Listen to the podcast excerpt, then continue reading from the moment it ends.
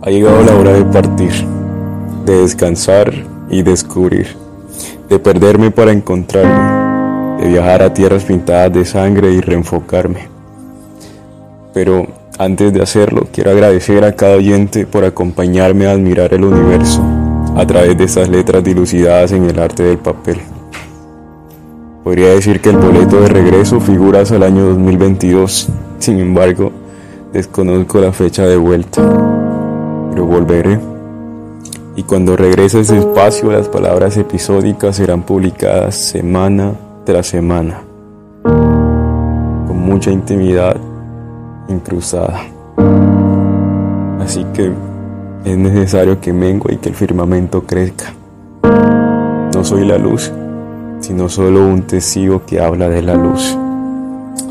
Les agradezco a todos aquellos que en alguna vez me escribieron y me permitieron leer mensajes de gran impacto para mí al ver cómo encontraron la voz eterna a través de viejos poemas y viejas poesías. Les mando un abrazo muy fuerte, que sigan navegando a través del cosmos. Recuerden que mi nombre no es lo que importa y que no soy mejor que tú. Haga con ustedes una vez y para siempre.